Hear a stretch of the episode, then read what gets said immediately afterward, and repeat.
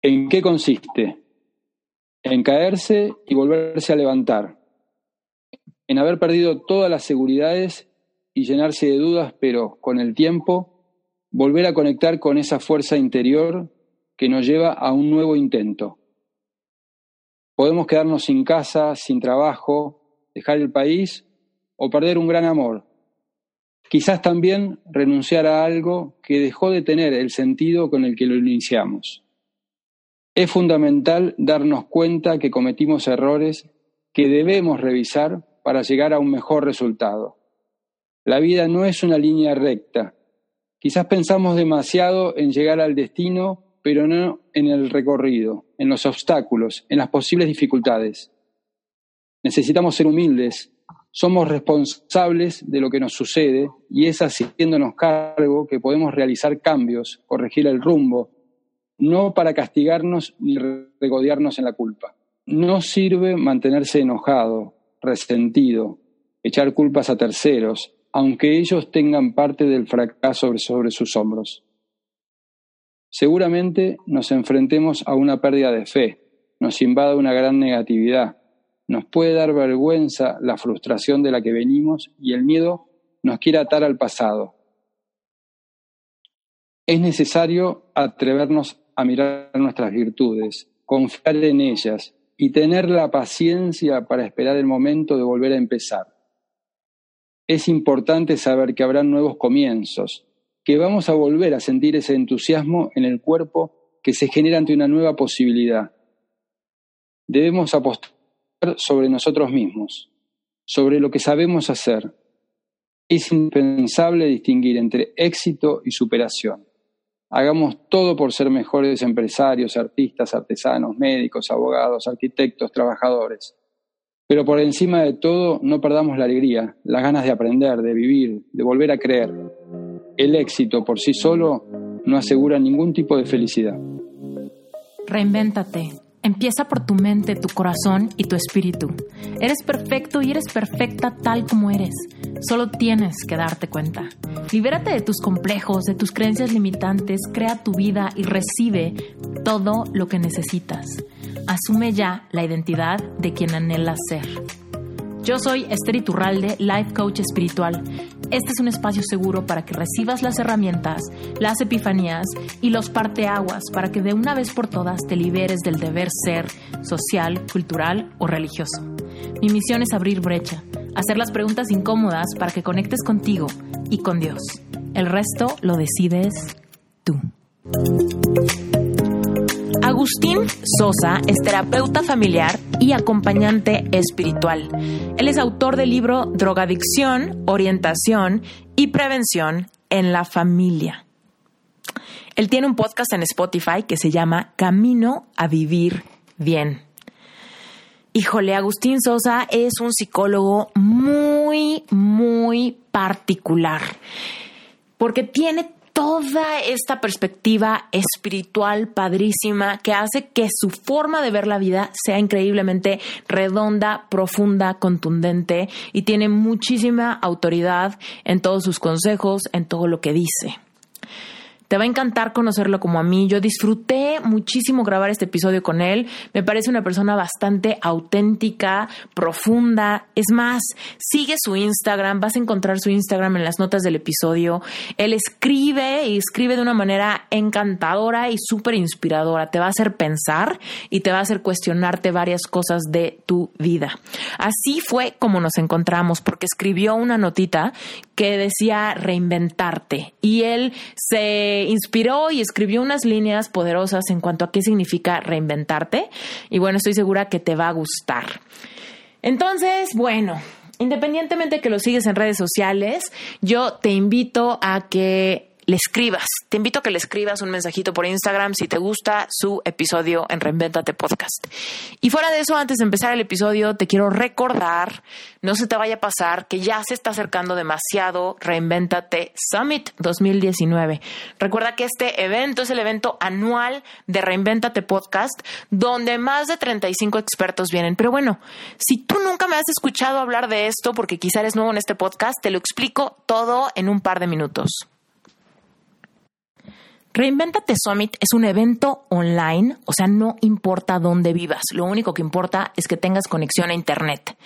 Pero bueno, este evento online nace gracias a que Reinventate Podcast se ha mantenido número uno en toda Latinoamérica en temas de salud, autoayuda y empoderamiento humano. Reinventate Summit es un evento que nace gracias a que diario recibo mails, comentarios, mensajes directos de personas que me piden más contenido, más respuestas, más herramientas exactamente cómo hacerle para realmente catapultarnos y transformar aquella área de nuestra vida que no funciona. Es un, es un momento para que nos unamos más y aportemos más. Son cuatro días donde vas a recibir masterclasses en vivo impartidas por más de 30 speakers que han sido invitados de Reinventate Podcast. Ya nos contaron su historia de reinvención y ahora vienen a ayudarte a que termines de despertar tu conciencia para que transformes tu vida y puedas por fin reinventarte. Cada día vas a transformar tu visión ante cuatro pilares importantes de tu vida. El primer día del Summit vamos a hablar de espiritualidad, porque somos seres espirituales teniendo una experiencia física. Me has escuchado decir esto muchas veces. Es crucial que conectes con tu creador y que actives tu sabiduría divina y tus talentos únicos, esa intuición, esa habilidad para trascender las experiencias de tu vida. El segundo día vamos a hablar de salud física y emocional, porque nuestro estado de salud física se crea en las profundidades de nuestro estado emocional. Cuando aprendes a liberar tus propias emociones, catapultarás tu salud y en serio vas a crear la experiencia física corporal que quieres vivir. Así que libérate de inseguridades físicas, de complejos y de síntomas de enfermedad. El tercer día, emprendimiento con propósito, vamos a hablar de cómo vivir de eso, de tu pasión, de tu propósito, de tu vocación, porque no se trata solamente de tener dinero o de tener un trabajo seguro, se trata de que tengas claridad ante tus sueños y generes creencias empoderadoras que te lleven a manifestar la abundancia económica y emocional de estar impactando vidas con tu vocación. Y finalmente, el cuarto día del summit, vamos a hablar de cómo crear una visión de vida. Es decir, vas a fortalecer la capacidad de manifestar tus sueños y vivir una vida plena. Esto implica un viaje de autodescubrimiento constante, resiliencia, profundo amor propio y conexión espiritual. Vas a generar tu propia visión de vida para que te permita ser una persona feliz y empoderada en todas las áreas y etapas de tu vida, aún en los momentos complicados y en los momentos tristes, porque sabemos que esta vida no se trata solamente de ser felices, se trata de trascender, se trata de crecer, se trata de sentir. Así que bueno, si quieres ser parte de este movimiento, te estamos esperando. Compra tu boleto para el Summit ya. El Summit es el 7, 8, 9 y 10 de noviembre del 2019. Así que no sé en qué momento estés escuchando este episodio, pero córrele a la página web reinventatesummit.com. Summit se escribe Summit con doble M, reinventatesummit.com y vas a encontrar que ahí puedes comprar tu boleto inmediatamente pero es muy importante que te apures porque los precios están muy bajos ahorita por lanzamiento. Conforme nos acerquemos al evento, los eventos cuestan los boletos cuestan 97 dólares, lo cual quiere decir que cada masterclass te va a costar como 2 dólares 50. O sea, súper, súper poquito. Además de que vas a tener un montón de bonos, regalos, descuentos, rifas, meditaciones guiadas, un libro de trabajo, recomendaciones bibliográficas. O sea, literal, te vamos a equipar brutalmente para que puedas reinventar el área que sea que quieras cambiar en tu vida. ¿Ok? Entonces, apúrate, porque a pesar de que los, boletos cuestan 97 dólares, ahorita están más baratos. Así que no sé qué fecha sea el día de hoy, pero apúrate, ve a la página web reinventatesummit.com, compra tus boletos ya. Y si tienes cualquier duda, cualquier pregunta, también puedes seguirnos en Instagram. Reinventate Summit en Instagram. Manda un mensaje directo y te voy a contestar de inmediato cualquier duda, pregunta, inquietud que tengas. Te mando un beso gigante y ahora sí, iniciemos con el episodio. luego me ¿Ah? Perfecto, dale. Agustín, estoy muy encantada de tenerte en Reinventate. Muchas gracias por hacerte el tiempo. Gracias por... Gracias por Oye, Agustín, Eh, bueno, pues te quiero preguntar un montón de cosas de, de a lo que te dedicas, pero cuéntanos, tú eres psicólogo. Cuéntanos cómo descubriste que querías estudiar psicología. ¿Cómo empezó todo el camino a tu trayectoria profesional? Bueno, em, eh, a los 15 años me di cuenta de que quería ser psicólogo. Eh, en realidad yo en esa época estudiaba en un colegio industrial que no tiene nada que ver con la formación humanística. Sí, sí, sí era una formación humanística, pero era más bien técnica. Y hablando con la hermana de una amiga mía, eh, que escuchaba, ella estaba en la facultad y me contaba lo que hacía y de qué se trataba y, bueno, y siempre me gustó escuchar. Después con los años fui descubriendo más cosas de por qué eh, me hice psicólogo, ¿no? Pero en esa época fue de escuchar a esta amiga y de, y de ver de lo que se trataba. Y ahí me interesó y, y ya ahí supe que cuando terminara la secundaria me iba a dedicar a estudiar psicología y eso hice y, así fue, siempre. Cuéntanos en tu trayectoria personal, ¿qué cosas hacían sentido como para que tú te dedicaras a ayudar a otros, a reflexionar tanto, a estudiar tanto, a leer tanto? Porque la psicología, pues es una carrera de, de estudio constante, de evolución perpetua. ¿No? Eh, sí, sí, sí, sí, sí, sí, es como que es muy dinámica y, sí, sí, está permanente. Mira, em, eh, ya te diría una mirada desde ahora, desde esta época, ¿no? Con los años, cómo fui descubriendo eso. Eh, obviamente, siempre se dice que los psicólogos queremos sanarnos a nosotros mismos, ¿no? Primero. y bueno, y nos sanamos a través de los demás muchas veces. Y, bueno, sí, yo eh, formaba parte de una familia con, bastantes dificultades y, bueno, quizás en esa época no me daba cuenta porque como niño yo vivía feliz y, no era tan consciente. Bueno, eh, después como siempre mi grupo de amigos fui el que tenía un grupo de amigos bastante este, eh, límites entonces yo me encargaba de ir a buscarlos a los boliches, de llevarlos a sus casas, un poco era el, como se dice ahora, conductor responsable. Sí, tú eras, tú eras el bien claro, claro, en esa época no se llamaba conductor responsable, era, el amigo que no tomaba, digamos.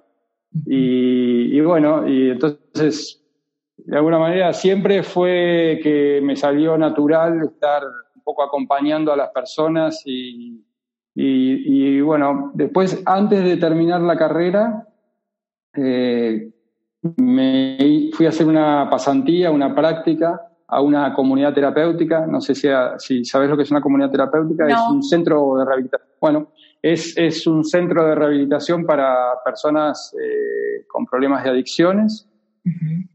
Y, bueno, y ahí, eh, eh, ahí me di cuenta que era lo mío, o sea, ahí eh, sentí que, que, estaba en el lugar donde yo quería estar, que había mucho para hacer, es como ver, cantidad de personas con sus vidas un poco, ellos entregados a, a, rehacerse, ¿no? A recuperarse, a hacer una nueva vida. Y, para mí era, eh, y bueno, eh, de alguna manera los primeros... Me, mm, cuéntame, me contaste que te fuiste a hacer una pasantía a un centro de rehabilitación de personas con problemas de adicciones.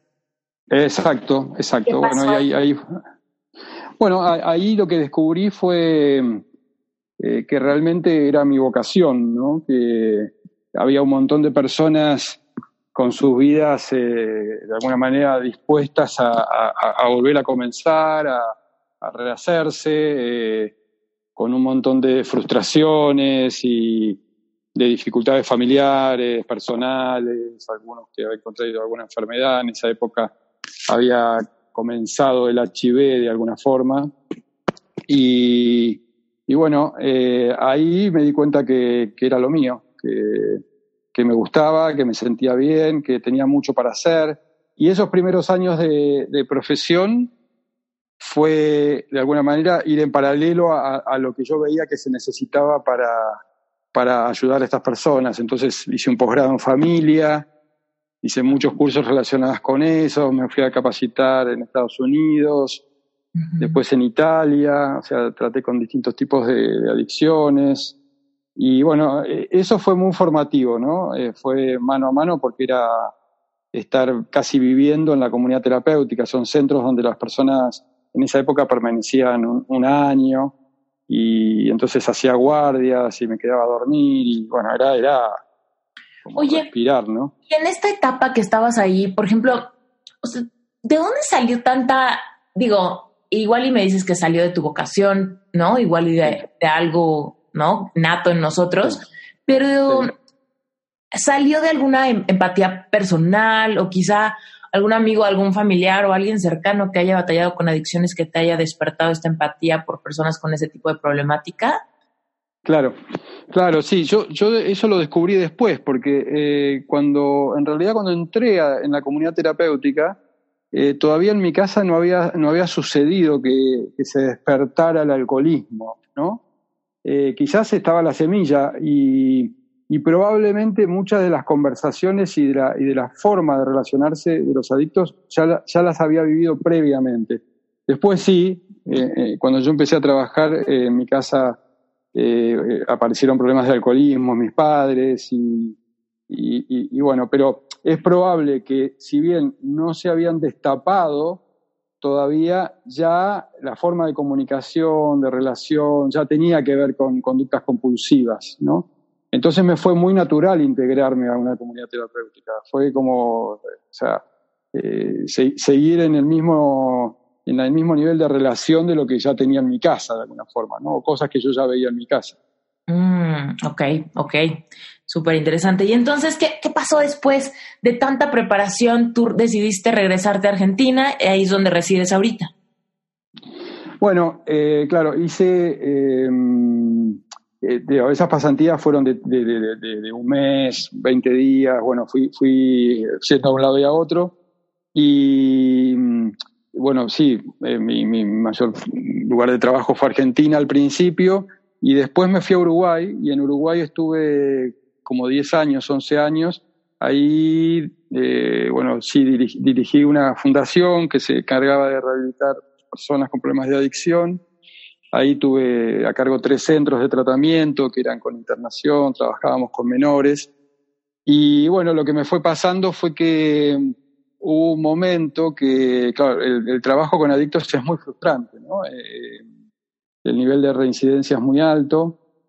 Y, bueno, eh, más o menos a mis 30 años, eh, 30 y pico de años, eh, e, empecé a, darme cuenta que que la psicología tenía un límite, que, que, había como, bueno, sí, un montón de herramientas que podían ser útiles, pero bueno, que, había, había a mucha repetición de, reincidencia. Entonces, eh, bueno, justo en esa época había un, uno de los internados tenía un amigo que venía de Buenos Aires, de Argentina, y era un chico que era misionero. Misionero, eh, esos que van misionando, ¿no? Eh, y bueno, lo, era amigo de él, lo venía a acompañar, bueno, y empecé a, empecé a ver un poquito cómo se desarrollaba eso, me, empezó, bueno, a llamar la atención, el chico empezó a cambiar mucho, y eh, si, bien tenía que ver con, con, Dios, con la iglesia, pero, pero era, tenía algo que ver con, más que ver con la espiritualidad, ¿sí? Mm. Eh, o, sea, con, un encuentro con una cosa profunda que iba apareciendo en esa persona. Y, y bueno, a partir de ahí hice un contacto con, con, este centro y empezaron a venir acompañantes espirituales, que no venían a hablar de... ¿Cómo? No, te iba a decir, eso está increíble, ¿no? El ingrediente que quizá le faltaba para que, pues, los cambios fueran más de raíz y no... Exacto como desde el fondo de la cebolla y no de, no de afuera para dentro, sino de adentro para afuera, ¿no? Exacto, exacto, exacto. Fue, claro, es que es como que la transformación se hiciera, se hiciera en serio, ¿no? Eh, eh, Eh, y bueno, y ahí empezaron a venir estos acompañantes y no, venían a hablar de Dios, venían más bien a, transmitir valores, a compartir, a escuchar, a, formar parte de la red que, bueno, en, los adictos se, se, va debilitando mucho porque en la medida que avanzan en el consumo van dejando amigos, la familia se va resquebrajando, bueno, y y bueno, y un día, después de un año, ponerle de eso, me invitan a mí a, me invitan a mí a hacer un retiro espiritual. Y yo no, yo no era practicante, no, no, no. La verdad que este, sí, Eso te iba a Tú en esos entonces, ¿qué, ¿qué religión tenía tu familia o qué pensabas que creías? No, yo, yo me había bautizado, había tomado la comunión, la confirmación, pero no, no, no había una, una práctica, quizás mi padre un poco más, pero no había una práctica religiosa en mi casa de ninguna manera. Eh, más cultural, no, Sí, más cultural, sí, cultural sí. Y, bueno, y, sí, yo cada tanto de golpe, viste, en esas cosas de agradecer algo, sí, pensaba que había algo más, pero no, no, no, la verdad que no. Las veces que habré ido a misa hasta los 30 años habrán sido muy poquitas. Y bueno, y, bueno, y ahí eh, me invitan a hacer un retiro que era un retiro de silencio de siete días. Imagínate que yo no, no había hecho silencio ni dos minutos, porque, pero bueno, no tenía esa práctica ¿no? de, la meditación, de la oración. Sí. Y, y, bueno, lo mío era muy de acción, de trabajar muchas horas, mucho tiempo, todos los días. Y bueno, eh, bueno, me invitan a eso, entonces me venía bárbaro. Dije, bueno, acá me voy a descansar. Digo, siete días de silencio, me voy de descanso. Eh, no, tenía ninguna expectativa más que eso, que parar. Y bueno, y, era, era, había 70 personas en ese retiro eh, y se ve que eran todos bastante más avanzados, o sea, personas que ya habían hecho otras cosas, que habían hecho retiros, que ya, sí, evidentemente practicaban la religión o por lo menos la oración. Y, bueno, así que el primer día me sentí un poquito desenfocado y raro, después me empezó a gustar. Y bueno, y al tercer día de, ese retiro, eh, en algún momento de ya de música, silencio, eh, eh, ya un poquito yo ya más metido para adentro, decía, bueno, capaz que está bueno, ¿no? Como sentirme mejor o empecé ahí a, empezaban a caer fichas de muchas cosas de la vida mía, que claro, tan dedicado a la vida de los otros quizás no, no había, este, o sea, dedicarme tanto a la vida de los otros quizás me permitía de, escaparme un poquito de la mía. Y, bueno, eh, ahí tuve, después me dijeron como una conversión, o sea, hubo un momento donde eh, en medio de una, lo que se llama una, una adoración, ¿no? Silencio, música, en la capilla, eh, yo digo, bueno, le pido a, sé, a una, una imagen, ¿no? Eh, que justo están mostrando, le pido, este, no sé, poder cambiar, poder sentirme bien.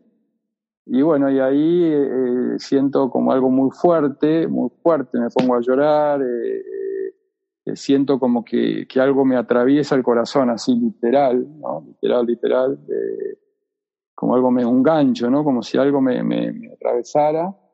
Y bueno, y, y, tío, empiezo a tener arcadas, ganas de vomitar, bueno, y así, bueno, una persona me, lleva un cuartito a hablar, bueno, y así me pasé dos horas, y así me pasé tres meses, eh, que lloraba en cualquier lado y que escribía, escribía, escribía, escribía toda la experiencia. ¿Qué y bueno, ahí te diría... Cuéntanos, ¿cómo, cómo ¿Cómo fue o cómo es, cómo le explicarías a alguien que te dijera, ¿qué se siente estar en silencio? ¿Cómo el silencio te puede llevar a una catarsis o una confrontación interna? Mm. ¿Cómo, cómo lo fuiste sintiendo? Ok, primero medio raro, luego te gustó y luego, ¿qué, qué pasa con esta... Eh, ¿Qué pasa con nosotros cuando nos confrontamos con silencio prolongado? Claro. Eh, Porque puede a la gente que nos está escuchando igual y se les antoja mil o les da miedo, así de hoy no, yo no quiero porque no sé qué voy a sentir, me da miedo confrontarme con mis monstruos o con, no mm. sé, no sé qué vaya a pasar y aunque me da curiosidad, me da más miedo. Claro.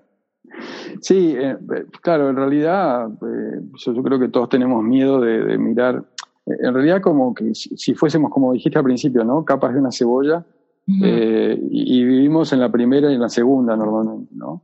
Y entonces enseguida nos asustamos porque no queremos revisar eh, las cuestiones de todos los días, las heridas, ¿no? Las cosas que nos hicieron, que hicimos, que nos pasaron, las culpas, ¿no? Como que vivimos un poquito en, en eso y decir silencio, silencio nos asusta porque, bueno, nos confronta con eso. En realidad el silencio que te estoy hablando es como, es como lo que descubrí, ¿no? Después, es como si nosotros tuviésemos muchas más capas que lo superficial, ¿no? Que, que esas cosas que nos pasan, de las que vivimos y que quizás estamos atrapados. Es como si eso fuese el ego y en realidad vas a un yo mucho más mucho más profundo, un yo, no sé, un yo divino, un yo más sagrado, más, más eh, o sea, ese silencio sería como conectar con tu niño, ¿no? Con, con, esa, con, con, una parte eh, que en realidad queda dormida después de los 10 años, ¿no? Como que mm. eh, es, es, un silencio como muy reparador, como muy de encuentro, de un disfrute de vos mismo, ¿no? de una aceptación también de tu vida y de, y de las cosas que te han pasado, de las cosas que no hiciste bien.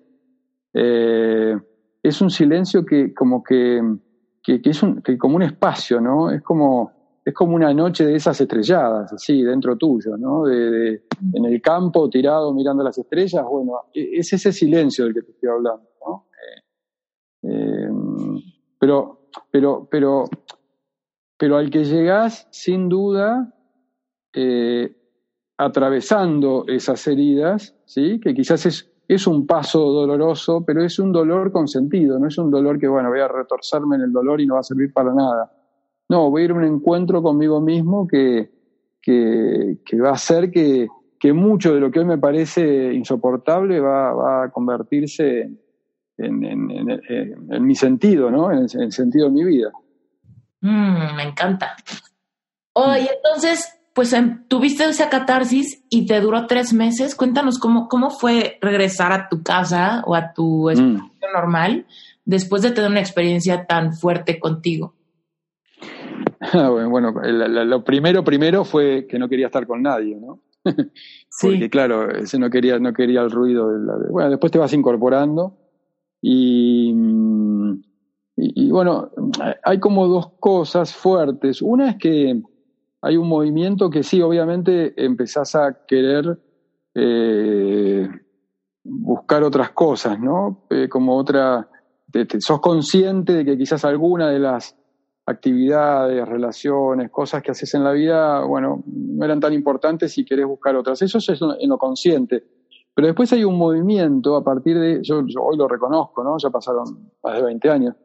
Eh, como que hay un movimiento que va más profundo eh, por ejemplo, a mí después de eso me pasó que, que es como que gané una confianza en, en poder afrontar lo que sea, ¿sí? Eh, aunque sea aunque sea súper doloroso, ¿no?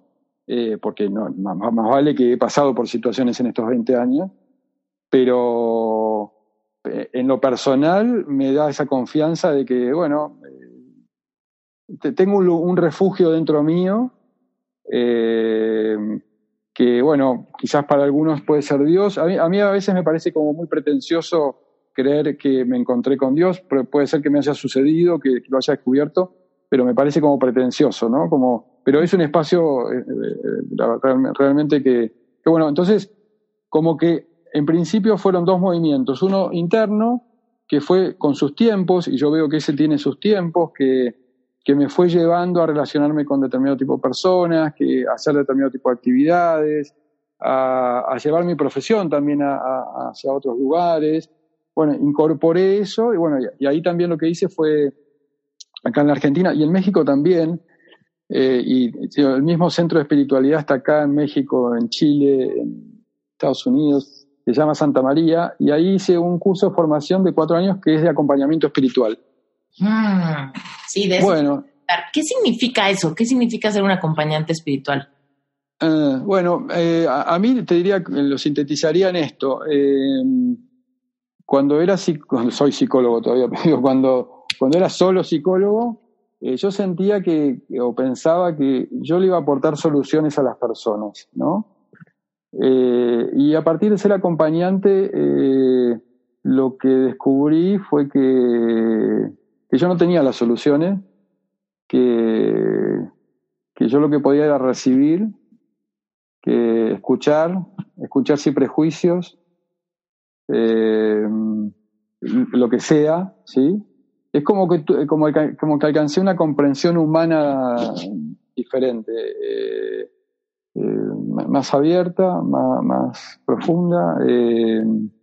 Y, bueno, en realidad la formación del acompañante espiritual en este centro eh, tiene, tiene que ver con Dios y tiene que ver con una cantidad de cosas que estudias en, relación a, teología y qué sé yo, pero hay mucho de psicología, de filosofía, bueno, las formaciones se completan en ese sentido.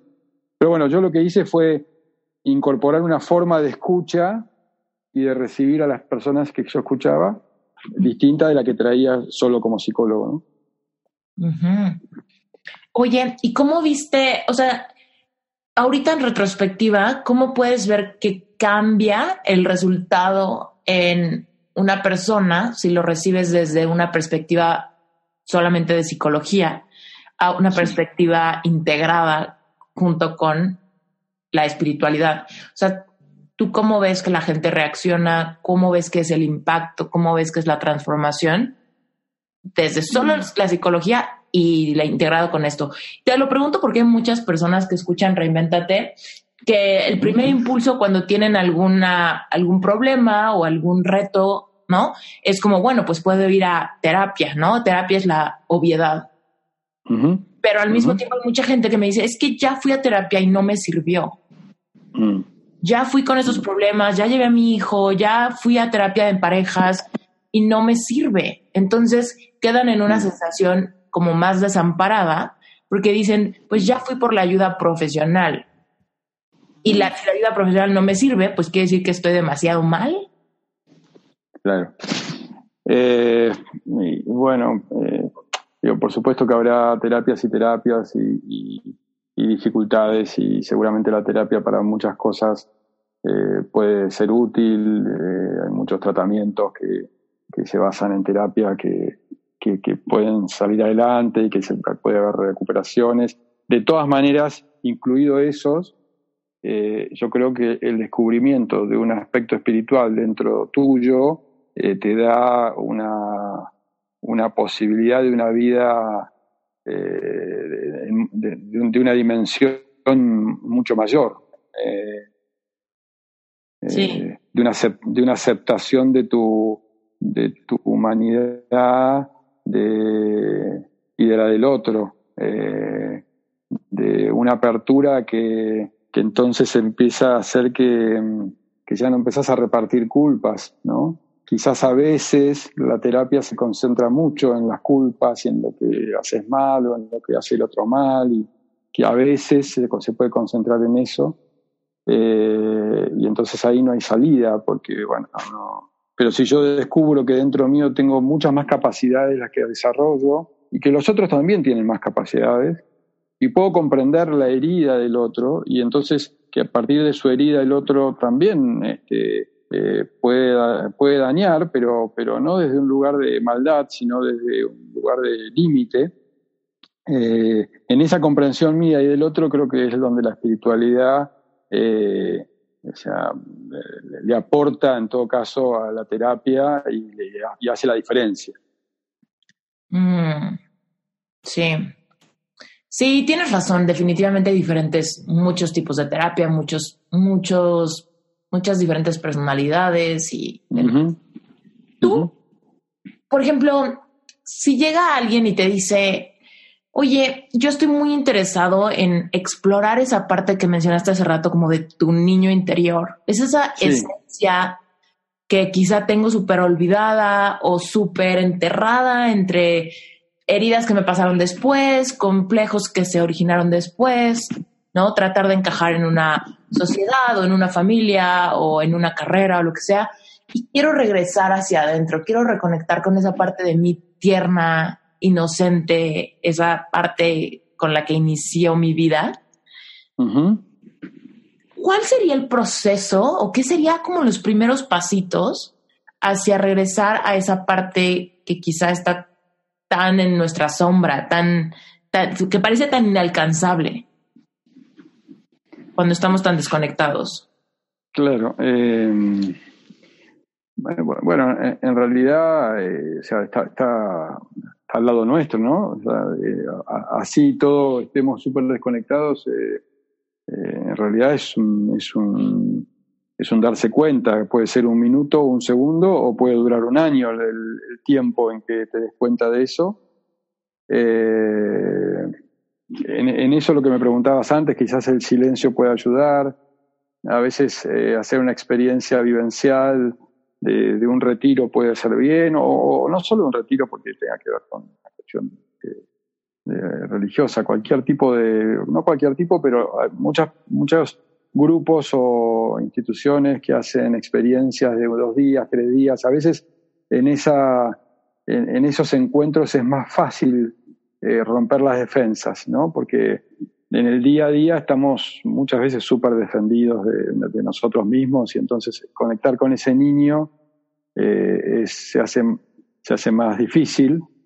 Eh, vos pensás que en realidad eh, a partir de, esas heridas que recibimos de niño, de, de, adolescente creciendo, en realidad ahí es como cuando empezamos a desarrollar nuestro ego y como, como después vivimos un poco en función de eso, ¿no? Es como si endiosáramos esa, esa parte nuestra del yo y, y entonces todo pasa por, por ejemplo, conseguir el afecto de los demás o controlar a los demás eh, o, tener poder, ¿no? Eh, y, bueno, quizás desarticular eso eh, a, veces, a veces sucede cuando tenés una crisis eh, a veces cuando te pasa algo muy fuerte en la vida, eh, o a veces cuando sos consciente de que repetís muchos errores y entonces pido ayuda, porque no, no puede ser que me siga pasando lo mismo, ¿no?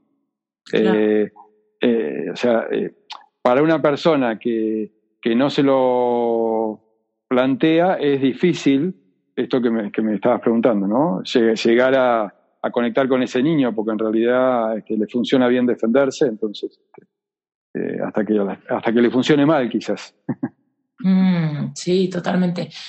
Oye, y por ejemplo, tú cuando, cuando alguien llega contigo y te dice, bueno, a ver, quiero explorar esta parte, pero como que no me acuerdo de nada, ¿cómo, cómo, cómo puede alguien empezar a accesar recuerdos? O sea, como que como que me toca de dos cosas, o personas que saben perfecto, ¿no? El, momentos de separación de su propia esencia, momentos de parteaguas de por alguna circunstancia, por alguna pérdida, por algún trauma. Sí. ¿No? Que los tienen súper identificados. Y también personas que dicen, puta, no me acuerdo, pero ni de cuál era mi dulce favorito. No me acuerdo de nada. Sí. ¿Por qué se da eso? Sí. Eh, te, pasa con personas que sí se, le, sucede. Eh, muchas veces los ejercicios son eh, que, podemos hacer es, este, bueno, que los mandamos a, yo, muchas veces le digo, bueno, busquen fotos de cuando eran niños, hablen con las personas que tenían en ese tiempo, pregúntenles cómo eran, vayan a los lugares donde se criaron, ¿no? Eh, donde crecieron, eh, o sea, como, como, como, de esa forma estimulen un poquito el recuerdo. Eh, de todas maneras, hay personas que realmente tienen eh, tienen como olvidado, eh, no te, no te, sabría decir bien qué es lo que lo lleva a, bloquear o a, o a, no recordar, ¿no? A veces puede ser una cuestión de memoria, muchas veces una cuestión emocional, psicológica, eh, pero, pero cuando empieza a, cuando empezás a como ayudarlos a, desarrollar eso, es muy productivo para la persona, ¿no? Poder trabajar trabajar con ellos en forma completa. Mm, sí, totalmente. Y, y, por ejemplo, si alguien dice, bueno, ok, va, quiero accesar estas partes y sí hay trauma, sí hay un evento doloroso del pasado donde quizá me pasó algo fuerte de niño o vi algo fuerte de niño. Uta, ¿cómo, ¿cómo me acerco a esa parte teniendo como contención a las emociones que va a provocar. O sea. Porque mucha gente dice, bueno, ok, abro esa caja y luego, ¿qué hago con lo que encuentro? Claro. Eh, bueno, eh, te, diría eso, Esther, es, lo que sucede normalmente, ¿no? Como que, digo, no todos los traumas, no todas las personas vienen por traumas de niños o de adolescentes, pero digamos que ahí se conforman muchos. Eh, pero bueno, cuando, cuando es así, lo, primero es a veces sucede que en la primera entrevista puede hacer que venga una persona y me diga, bueno, sucedió esto y quiero hablarlo. Bueno, ya esa persona que viene diciendo así, en algún lugar, está empezando a estar preparada para hacerlo, ¿no? Hola, interrumpo este episodio rapidísimo para invitarte una vez más a que te metas a Relevante Espiritual, que es mi membresía mensual. Relevante Espiritual es un lugar increíble donde te vas a sentir completamente contenido para platicar tus dudas, hacer tus preguntas y sobre todo profundizar en, en tu relación espiritual. Literal, si tú crees en Dios, y estás en esta lucha de reinventarte, de cambiar tu relación con el dinero, con tu cuerpo, con tu pareja, con tu trabajo, con tu vocación, con tus clientes, si tú quieres reinventar algo en tu vida y crees en Dios, tienes que trabajar tu merecimiento. Y eso es lo que hacemos en Relevante Espiritual. Básicamente, si te gusta este podcast, Relevante Espiritual te va a encantar porque es donde vamos mucho más profundo, es donde te doy herramientas, es donde te doy reflexiones para cada semana, para que realmente puedas catapultarte desde una perspectiva espiritual y que puedas realmente empezar a ver cambios en tu vida. Por supuesto, escuchar el podcast, este y muchos otros que tienen contenido increíble, te ayuda porque obviamente ayuda a que tu frecuencia y tu vibración suban y que estés en el mismo canal de personas que tienen la misma energía que tú. Sin embargo, en Relevante Espiritual vas a tener un lugar seguro para hacer todas tus preguntas y para hablar de esos temas tabús que generalmente no se hablan en las familias o en las parejas o en las iglesias o incluso en las congregaciones. Esos temas que a veces nos dan pena y que nos censuramos. Relevante espiritual es un espacio seguro. Es un lugar solamente para miembros donde tú puedes hacer todas tus preguntas y donde yo llevo las masterclasses semanales a un nivel mucho más profundo para que puedas conectar, para que puedas transformarte y para que puedas sensibilizarte con tu propia intuición, que es tu sabiduría divina. Eso es relevante espiritual, cuesta solamente 18 dólares al mes y tu compromiso inicial, si tú te animas y te metes, tu compromiso es solamente de un mes. Y en ese mes vas a tener el acceso a todo el contenido acumulado desde que inició la membresía, más las próximas cuatro semanas, o sea, tu mes. Si por alguna razón no te gusta, Tú lo puedes cancelar sin compromiso, sin preguntas, sin nada. Tú lo puedes cancelar y listo, se acabó. Pero si te gusta, vas a tener por solamente 18 dólares un espacio seguro de contención, personas que están en el mismo canal que tú, una comunidad segura, masterclasses cada domingo, un montón de bonos, meditaciones guiadas y cositas que les regalo a los miembros y sobre todo vas a tener este espacio donde vas a poder aprender mucho más profundamente de cómo ver desde una perspectiva espiritual los temas que son relevantes para tu vida. Listo, eso es la invitación. Relevante Espiritual es el sponsor oficial de este podcast. Así que si disfrutas el podcast, no solamente vas a disfrutar muchísimo la membresía, sino que vas a estar apoyando que Reinventate Podcast se sostenga porque gracias a los miembros de Relevante Espiritual pagamos las ediciones, la difusión, marketing, hosting, edición de episodios, etcétera, etcétera, etcétera, y está increíble. ¿No prefieres tener esta membresía en vez de que haya comerciales? La verdad es que a mí me chocan los comerciales. Te mando un beso gigante, sigamos con el episodio. Y claro, si estás decidido y ya te quieres meter y quieres darle la prueba un mes, lo único que tienes que hacer es ir a Esther iturralde.com diagonal relevante espiritual, todo junto. Si quieres encontrar la liga directa, solamente métete a las notas del episodio y listo, ahí le das clic directito. Un beso. Después hay otras que, que, en realidad vienen por alguna cuestión presente, porque no se sienten bien en la vida y van descubriendo que hubo alguna situación o algunas situaciones que, eh, como vos decís, fueron un trauma y que, bueno, eh, a veces la llevaron conscientemente y a veces no. Y entonces ahí yo creo que comienza en la, sesión de, la terapia concretamente, es, generar la confianza en el vínculo que está armando con, contigo, eh, el respeto, el sentirse que va a ser cuidado, eh, la, apertura para que pueda hablar y que no vea que, te, que, que a vos te desespera lo que el otro va a decir, sino que que, te vea tranquilo al, cuando él empieza en esa confesión o en ese relato o en esa emoción. Eh, y entonces eh, creo que en, ese sentido el vínculo es muy sanador y el hablar es muy sanador. Eh, y, por otro lado, por, supuesto que la situación que fue traumática no, no, no, no va a desaparecer, pero la persona va a descubrir que puede puede ahora caminar sin necesidad de tenerla tapada ni oculta.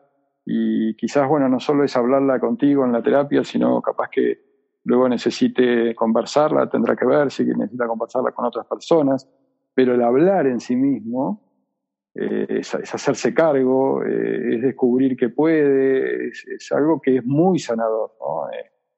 Eh, eso lo ves en, cantidad de motivos de consulta, eh, que, descubrir que el hablarlo ya es sanador en sí mismo.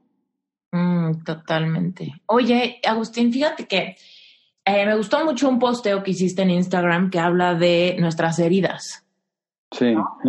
Y bueno, pues de, ahí venía, ¿no? Mi pregunta, de decir, bueno, ok, pues las primeras heridas que recibimos fue en nuestra infancia, empezamos a generar códigos de significado, empiezan quizá a influenciar nuestro, nuestra forma de relacionarnos con los demás, qué tanta confianza, qué tanta vulnerabilidad, qué tanto ¿no? nos abrimos con los demás.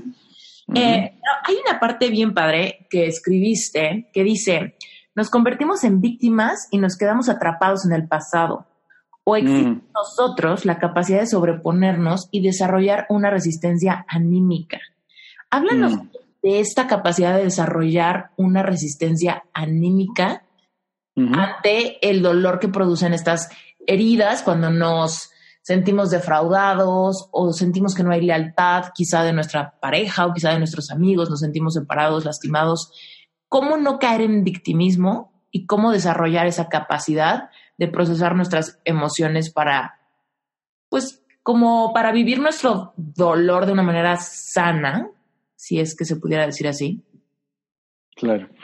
Eh, sí, sí, el dolor de una manera sana, como, como, como lo decís muy bien, y el dolor como, como una fuente de resignificación ¿no? de la vida, de, que como que eh, eh, inevitablemente vamos a tener heridas, eso, eso, es una de las cosas que digo en ese artículo, ¿no? es inevitable, es natural, es, es propio de nuestra naturaleza, de la humanidad, porque al necesitar ser queridos eh, como, como, como algo de supervivencia, o sea, necesitamos el afecto, el afecto que nosotros necesitamos es probablemente que nunca pueda llegar a ser en la dimensión del afecto que nos dan. ¿sí? Siempre nuestra, expectativa es mayor de lo que podemos llegar a recibir, porque el otro es limitado para poder darlo y tiene su propia historia. Entonces, inevitablemente crecemos con, eh, con una marca ya en ese sentido y vamos aprendiendo de, esas heridas. A veces son más grandes porque hay ausencia de afecto, porque, porque las personas que nos criaron, nos trajeron a este mundo, que también le podemos agradecer, pero bueno, quizás tenían muchas dificultades para poder darlo. Entonces, bueno, ahí vamos teniendo nuestras primeras heridas. A veces nos suceden traumas realmente, situaciones de abuso, de violencia, eh, de, cambio de situación, a veces muy drástica, de vida, de mudanza, de económicas, este, accidentes, muertes de seres queridos, bueno, cantidad de cosas. Esas, esas primeras heridas, en realidad, eh, eh, de alguna forma van a, marcar, van a marcarnos de tal manera que si nosotros las, las incorporamos y las aceptamos y las comprendemos el efecto que tiene en nosotros, eh, va a hacer que nosotros nos fortalezcamos ¿sí? a partir de esas heridas. Eh, y, si somos conscientes de que, bueno, probablemente muchas de nuestras relaciones van a tener que ver con, con eso que nos pasó, la forma de hablar, la forma de recibir afecto, de necesitar del otro, eh, la forma de, criar a nuestros hijos, van a tener que ver con esas heridas que tuvimos. Entonces, si lo podemos entender, valorar, eh, eh, comprender que, nos iba a suceder eso o nos iba a suceder otra cosa, era inevitable que nos iba a pasar algo. Mm. Entonces, yo, sé que ahora te voy a decir algo capaz que, me escucha decir, ¿cómo, voy a agradecer si alguien me, dañó? ¿no? Eh, pero, pero realmente cuando se llega a, comprender esa naturaleza humana y a, perdonar, eh, el agradecimiento viene solo porque es como, en realidad soy el que soy por todo lo que me pasó. O sea, si, si, no me hubiesen sucedido cosas, yo no sería este y yo no tendría toda esta posibilidad para desarrollarme en lo que, en lo que me gusta, porque lo que me gusta tiene que ver también con las cosas que me sucedieron. ¿Sí? Eh, sí, tendrá que ver con cosas que traje que no conozco, pero mucho de lo que me hizo, eh, o sea, lo que viví a lo largo de este camino fue lo que me trajo hasta acá y digo, no sé, yo te digo mi caso particular, hoy escribo y recibo personas y, y, sé que tiene que ver con mi historia y, y bueno, en esa historia pasaron cosas buenas y de las otras y, es, y es, el, es, el, es el conjunto de todo eso lo que me hace hoy ser el que soy. Entonces, eh, si, si yo me quedara en, uy, no, porque mi mamá, porque mi papá, porque mi tal cosa, porque lo que me pasó, porque aquella persona, y ya ahí entonces este, mi vida sería como muy, este, entonces porque me hicieron esto, entonces yo hago esto y este, sería como muy limitada, ¿no? Como, como me, trataría a mí mismo como un pobrecito, cuando si me trato como un pobrecito, entonces me lleno de inseguridad, eh, eh, estoy eh, como a la defensiva y bueno, no, es una forma de vivir, una forma de vivir demasiado este, eh, positiva o que me vaya a dar demasiada alegría, ¿no? Sí, fíjate que hay algo que yo digo que por lo que acabas de decir, creo que vas a estar de acuerdo. digo mm. una parte de que, mm, pues yo pasé por una depresión, por un rompimiento amoroso, ¿no? Es un parte de la historia, pero realmente hoy en retrospectiva, años después de esa situación, me puedo dar cuenta que en realidad fue como la gota que derramó el vaso de una insatisfacción y de confrontarme conmigo misma y de no saber quién era, ¿no? Y de aventarle a alguien más la responsabilidad de que me dijera quién era. Eh, pero, pero hay algo que digo, que lo repito un montón, sí, seguramente la audiencia ya, ya se lo sabe de memoria, que digo, lo peor que me ha pasado es lo mejor que me ha pasado. Claro. Porque no le quito el peso de que fue horrible, ¿no? O sea, la verdad fue horrible. Y mucho, duró, duró mucho, fue muy sufrido mi, preso, mi periodo de reflexión pero al mismo tiempo me llevó a descubrirme y me llevó a descubrir mi verdadera vocación y me llevó a descubrir que puedo ser feliz y que puedo empoderarme dentro de mi piel, ¿no? Y eso, eso la verdad es que no lo cambio por nada y la verdad es que tengo que reconocer que si no hubiera sido catapultada por el dolor, no hubiera llegado ahí. Claro. Bueno, claro, bueno, eso mismo que estás diciendo, eh, perfecto, es eso. Eh, eh, escuchas muchísimas personas, o sea, muchas veces escuchas que la persona cuando em, empieza a repartir culpas eh, se queda estancada. Eh, porque entonces no, no hay una, un replanteo de, bueno, esto que me estás diciendo vos, ¿no? Es, bueno, sí, puede haberse portado muy mal tu novio incluso, pero bueno, te, te, sirve para, bueno, para, ¿y yo en qué estaba? ¿Cómo fue que yo dejé esto, que yo permití? Cuánto me estaba queriendo yo a mí mismo, y bueno, y si no me estaba queriendo, ¿qué pasaba? ¿Qué había, qué había en eso? O sea, cómo... Entonces ahí, entonces empiezo a verlo y ya es distinto, ya el otro, bueno, me, dio su servicio, me hizo llegar a este lugar y bueno, y ahora está en mí, y, esa es la resistencia anímica, ¿no? La resiliencia. Pero, pero es tan importante saber que lo tenemos, o sea, vos ahora ya pasaste por esa experiencia, Entonces ya tenés una, una realidad en vos que ya sabes que tenés esa resistencia. Sabes que, bueno, vas a seguir apostando al amor, vas a seguir apostando a hacer cosas y probablemente pueda sucederte que en alguna no te vaya bien, pero sabes que en vos está esa, esa resistencia, porque si no, no vivir pensando que te va a salir todo bien sería, sería como muy infantil. Eh. entonces, bueno, ya, ya saber eso eh, y, saber que el dolor te puede provocar eso que vos decís, la, la, peor la oscuridad que habrás sentido te lleva al día más lindo de tu vida, bueno, bueno eso, es, eso vivirlo, tenerlo como experiencia y poder compartirlo, este, bueno, es súper importante, ¿no? Sí, y quiero agregar el tema de si alguien nos está escuchando y dice, puta, yo estoy en ese momento de oscuridad, es como, también date permiso o sea, como que yo le digo a mucha gente, date permiso de ir lento, date permiso de ir reflexionando a tu ritmo y date, date permiso de que, pues no sé, de aceptar esa luz y esa sombra. Y, y me encanta que también, te digo que no es casualidad que estemos aquí, porque casi muchas cosas que escribes me hacen un clic increíble. Tienes otro posteo en Instagram que habla de nuestra oscuridad. Ah, me encanta porque ahí es donde escondemos esas heridas. En, Esa, en, esa, oscuridad es donde están todas las cosas de las que no nos queremos acordar y que por alguna razón, probablemente de supervivencia, hemos eh, puesto ahí personas, recuerdos, eventos, ¿no? O etapas completas de nuestra vida. Claro. Que representan dolor y tendemos a voltearle la cara a la oscuridad. Y realmente creo que hay mucho valor en saber que todos somos luz y sombra y que podemos uh nuestra sombra igual que nuestra luz.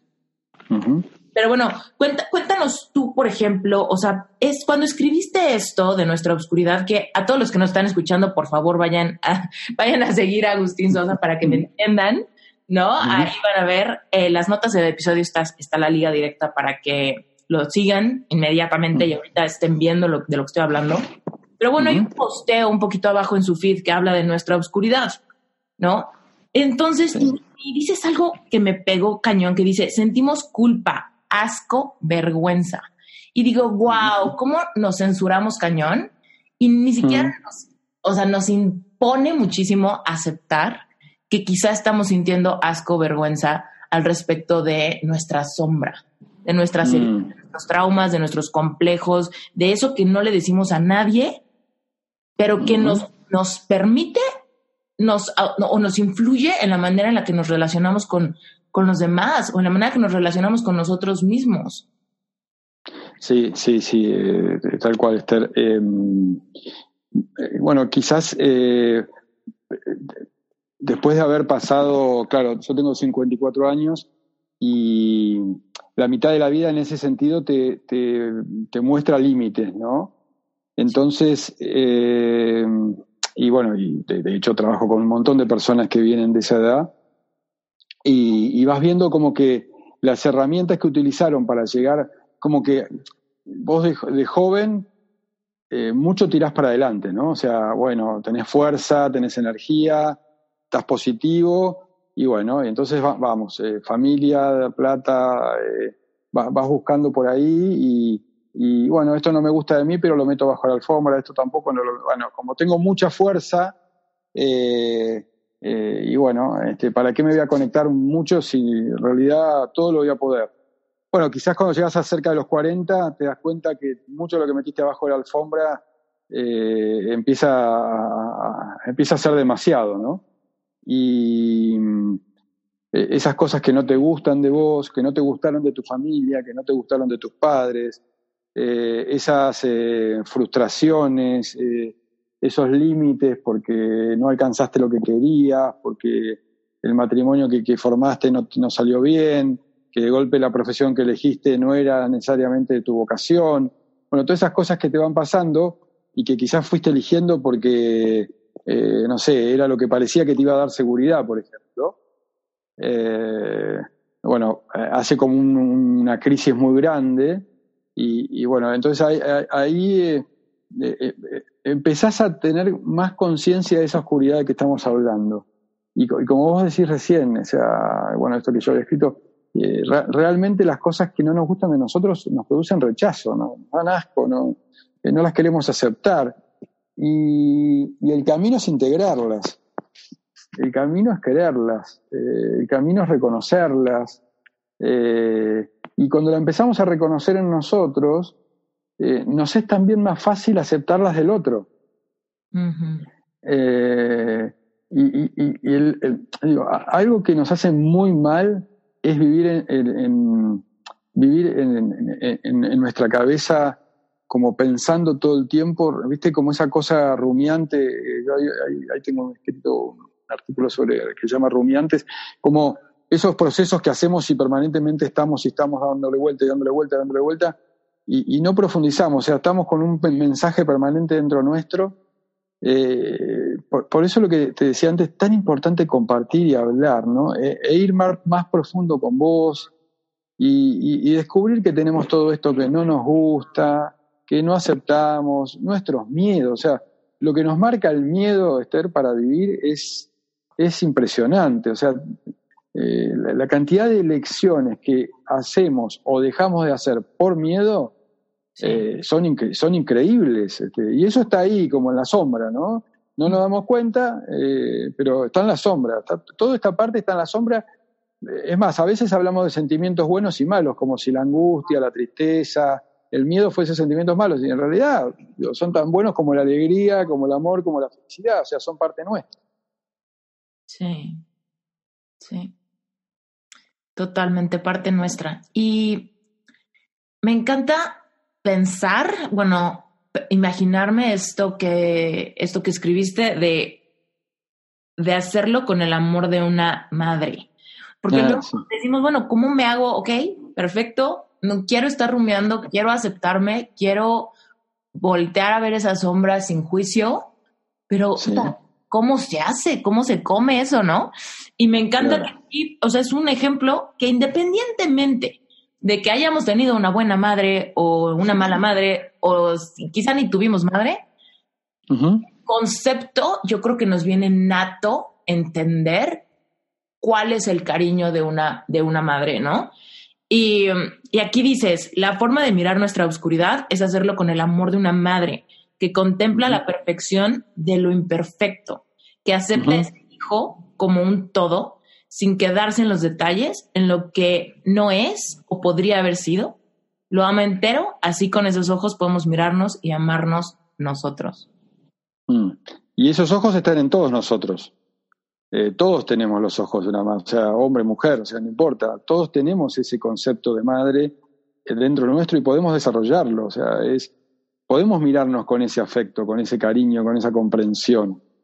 Eh, somos, digo, eh, el temor a veces que tenemos o, esa mirada tan crítica, ¿no? Que, busca perfección y, no, se da cuenta que en realidad en, en esa imperfección nuestra es nuestra humanidad. O sea, cuando vos te das cuenta que nuestra humanidad es imperfecta y es limitada y la aceptás y la abrazás, entonces ahí ya, ya te cambia totalmente la mirada sobre tu vida y sobre la vida de los demás y sobre tu expectativa en la vida.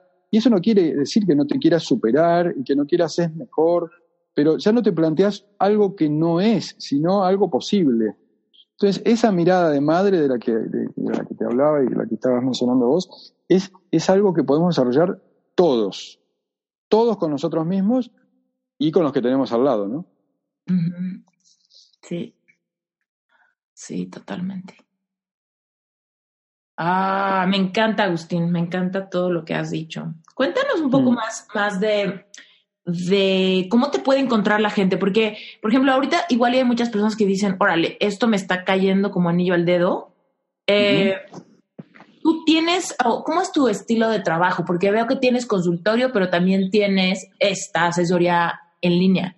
¿Cómo, cómo hmm. fue que toda esta experiencia de vida, tu carrera como psicólogo, tu formación como acompañante espiritual y eventualmente redondeaste en lo que hoy es tu vocación? ¿Cómo la, ejerces? ¿Cómo encontraste estos tracks? ¿En dónde encuentras este momento para escribir y reflexionar? Cuéntanos un poco de esa visión de, de, de ya no lo que tú le ofreces a alguien más, sino lo que tú vives en el día a día como tu vocación y profesión. Ok. Eh, bueno, pues eh, eh, puede ser interesante. Em, bueno, yo, en principio, como te decía, trabajé muchos años en adicciones y bueno, en esa etapa en la que te mencioné, cerca de los 35, comencé a abrirme a, a recibir personas más allá de las adicciones, ¿no?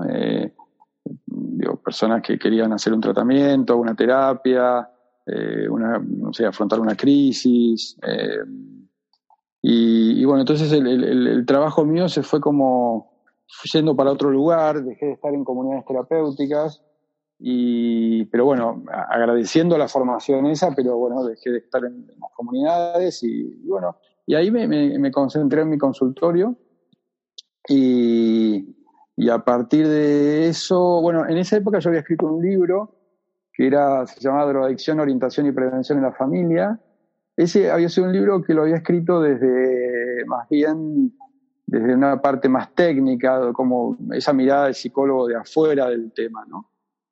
Eh, después, escribir siempre fue algo que se lo hacía, no sé, cuando viajaba escribía, eh, hacía notas, escribía notas este, en algún lugar, en alguna revista y y, pero con mucha inseguridad lo hacía, ¿eh? No, no, o sea, no, no, era que yo escribía y me sentía, wow, ya, no, Después descubrí, ahora descubrí, que en realidad eh, el secreto fue empezar a escribir desde, desde mí. Entonces, todas las notas que vos vas a ver, o, soy actor, o soy actor principal o secundario, pero estoy en la película, ¿sí? No, no escribo desde afuera, no, no es que relato lo que es tal cosa desde algo que yo no conozco. Eh, eh, a lo largo, claro, a lo largo de una vida vas viviendo todo eso que, hoy podés leer. Eh, y entonces, bueno, me, empecé a confiar un poco más, de golpe lo empecé a compartir, lo compartí con mi hermana, con mis hijas, después con algunos amigos, le empezó a gustar. Eh, a mí me hacía muy bien esa catarsis de escribir. Y, bueno, entonces a partir de ahí lo, lo, empecé a publicar. Una de mis hijas empezó a ayudar con los diseños de Instagram, entonces que ves.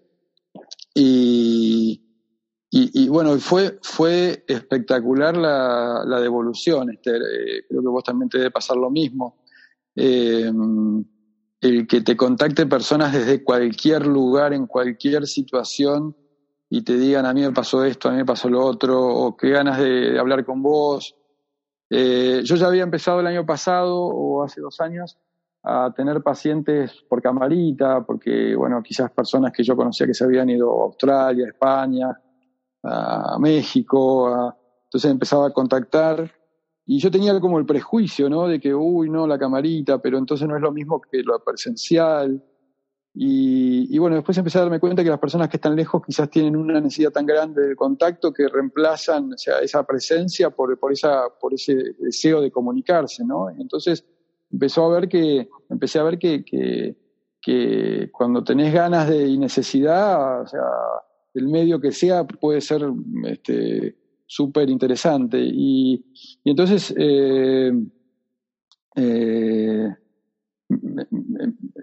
escribir, publicarlo, eh, eh, empezar a tener un diálogo hasta con mis amigos diferentes, porque veían lo que yo publicaba, entonces me decían, che, esto que escribiste sobre, bueno, por ejemplo, por lo que me decís, la oscuridad o, eh, no sé, las heridas, mira, a mí me pasa esto, yo viví esto, bueno, te digo que es tan rico a nivel personal, que lo disfruto tanto, y realmente es como, a ver, o sea, eh, redescubrir la profesión, te diría, ¿no? Eh, ahora, en, este mes, el mes que viene, termino, publico un libro que tiene que ver con mucho lo que escribo, pero también con mi camino espiritual y con algunas cosas más personales que he vivido.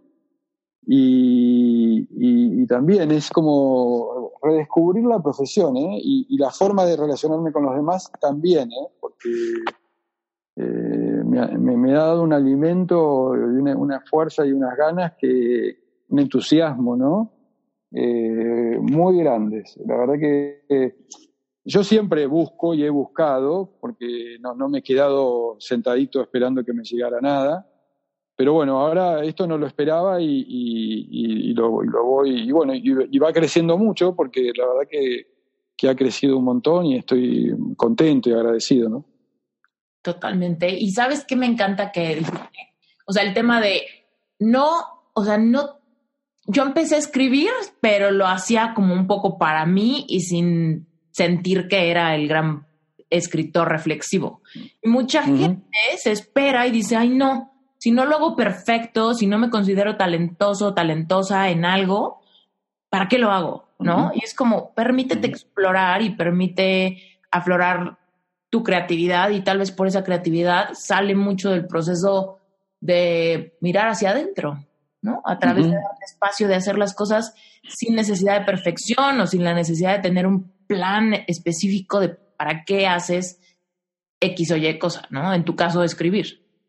Sí, sí, sí, para, para mí fue fundamentalmente una necesidad, eh, un disfrute, un gusto para mí mismo y bueno, y después cuando lo empecé a compartir eso, eh, obviamente que siempre está esa cuestión de te gusta o no te gusta lo que hago, ¿no? Eh, pero, pero eh, claro, para un psicólogo que trabaja en el consultorio, que está como que está todo muy reservado, nadie sabe lo que haces muy bien, largarse a escribir es como, como estar muy expuesto, ¿no? y, o sea, obviamente que hay una parte que, que, que disfruta de que al otro le guste, pero también sé que al exponerme habrá mucha gente que dirá, este no, no me gusta o lo que sea, pero ya tanto una cosa como la otra dejó de tener la relevancia que podía tener antes, ¿sí? Eh, eh, o sea, acá es como decirte, este soy yo, eh, y esto es lo mío, y esto es lo que me gusta hacer, y, lo voy a hacer, o sea, es eso, y, y, por supuesto que valoro que al otro se sienta identificado, que me escriba, lo valoro un montón, lo valoro desde lo humano, no desde el ego, ¿sí?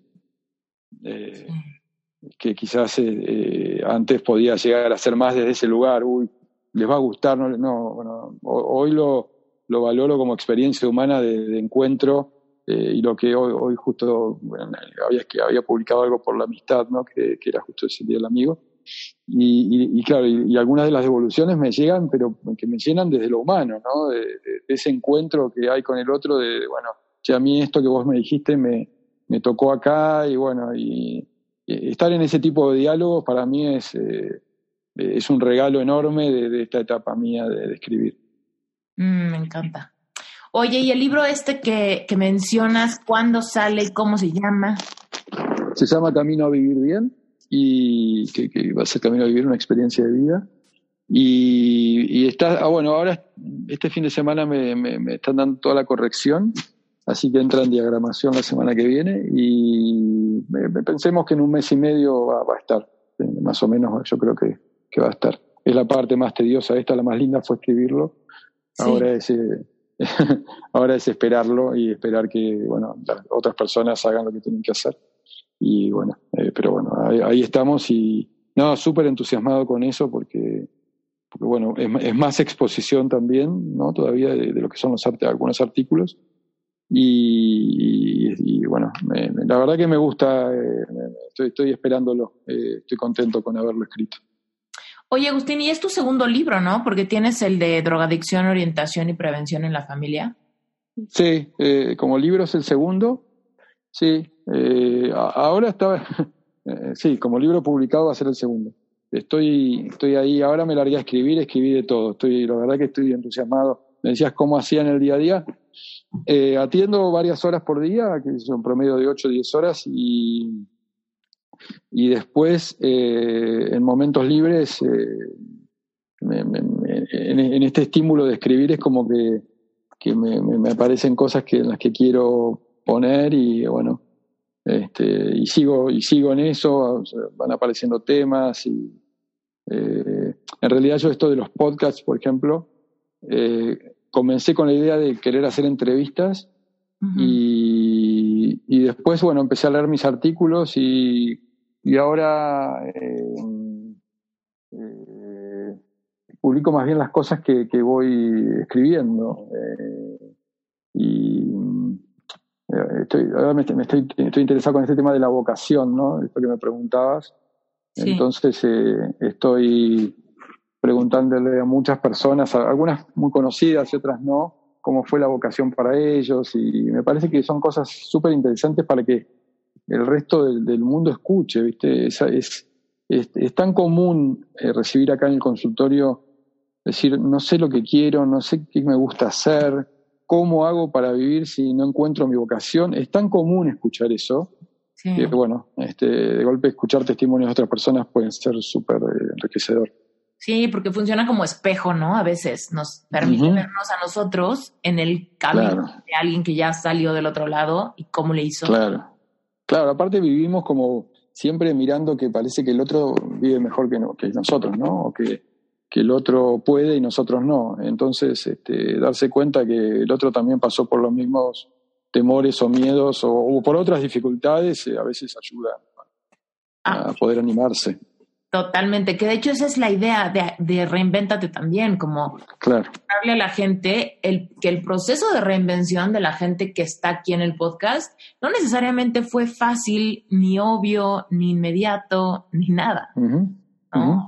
mucha introspección, muchos eventos, mucha, mucha reflexión y mucho aprendizaje y en muchos casos muchos años, ¿no? No, está, y me, encanta el título que tenés ahí de, de, Reinventate, porque la verdad que es, es, así, ¿no? Entender la vida de esa manera me parece que, que, ya, es una definición, ¿no? De, saber que eh, la, persona que se va a acercar a escucharte sabe que eh, hay, hay, una, hay una posibilidad después de lo que, cualquier cosa que le haya pasado. Sí, totalmente. Nunca, nunca estamos en un callejón sin salida. Exacto, o sea, nunca, nunca, nunca, nunca, exactamente. Agustín, ha sido un placer tenerte en Reinventate. Cuéntanos dónde te encuentra la gente, a pesar de que voy a poner todo en las notas del episodio, dinos tú si alguien quiere platicar contigo, preguntarte algo, incluso tener consulta vía remota, ¿cómo, cómo sería el asunto? Bueno, ahí en Instagram es eh, Sosa o G-U-I-S-O-S-A Después en Facebook es Agustín Sebastián Sosa. Viste que estoy en Spotify, están todos los podcasts eh, en Camino a Vivir Bien, Agustín Sosa. Sí. Y bueno, cualquiera, cualquiera que quiera mandarme un mail es agustinsosa.life.com.ar. Y bueno, creo que por cualquiera de esos medios es, eh, se, va a poder contactar. Y bueno, y me, y me encantó charlar con vos, Esther, la verdad que un placer. Me gusta lo que haces te felicito y, le pones mucha, mucha energía positiva y, a, la vez profundidad, ¿no? Entonces eh, me parece que, está muy bueno lo que haces. Ay, muchísimas gracias, Agustín. Te lo agradezco con todo mi corazón. Gracias. Mm. Beso grande. Muchísimas gracias por haberte quedado hasta el final de este episodio. Solamente quiero cerrar pidiéndote un favor. Si puedes dejarnos un review y un comentario en Apple Podcast, sería increíble porque nos ayudas a seguir rankeando en los primeros lugares en toda Latinoamérica. Y por último, recordarte que si estás interesado en formar parte de Relevante Espiritual, te estamos esperando. Es un lugar seguro donde de veras vas a tener contención para brindarte más apoyo en el área de tu vida que sientas un poquito frágil y que quieras conectar con Dios y despertar esta habilidad espiritual que tenemos todos de escuchar nuestra propia intuición para tomar decisiones y seguir avanzando hacia convertirnos en una mejor versión de nosotros mismos. Y segundo, no olvides que en noviembre ya se acerca eh, Reinventate Summit del 2019. Así que si vas a querer ser parte de este movimiento, de este evento online de cuatro días, ve comprando tu boleto para que te salga muy barato y para que puedas ir teniendo el contenido extra que te voy a regalar por haber entrado con anticipación. ¿Sale? Cualquier duda puedes seguirnos en Instagram en arroba reinventate summit o por supuesto directo conmigo en arroba esteriturralde. Gracias porque tú haces realidad este podcast. Te mando un abrazo. Bye.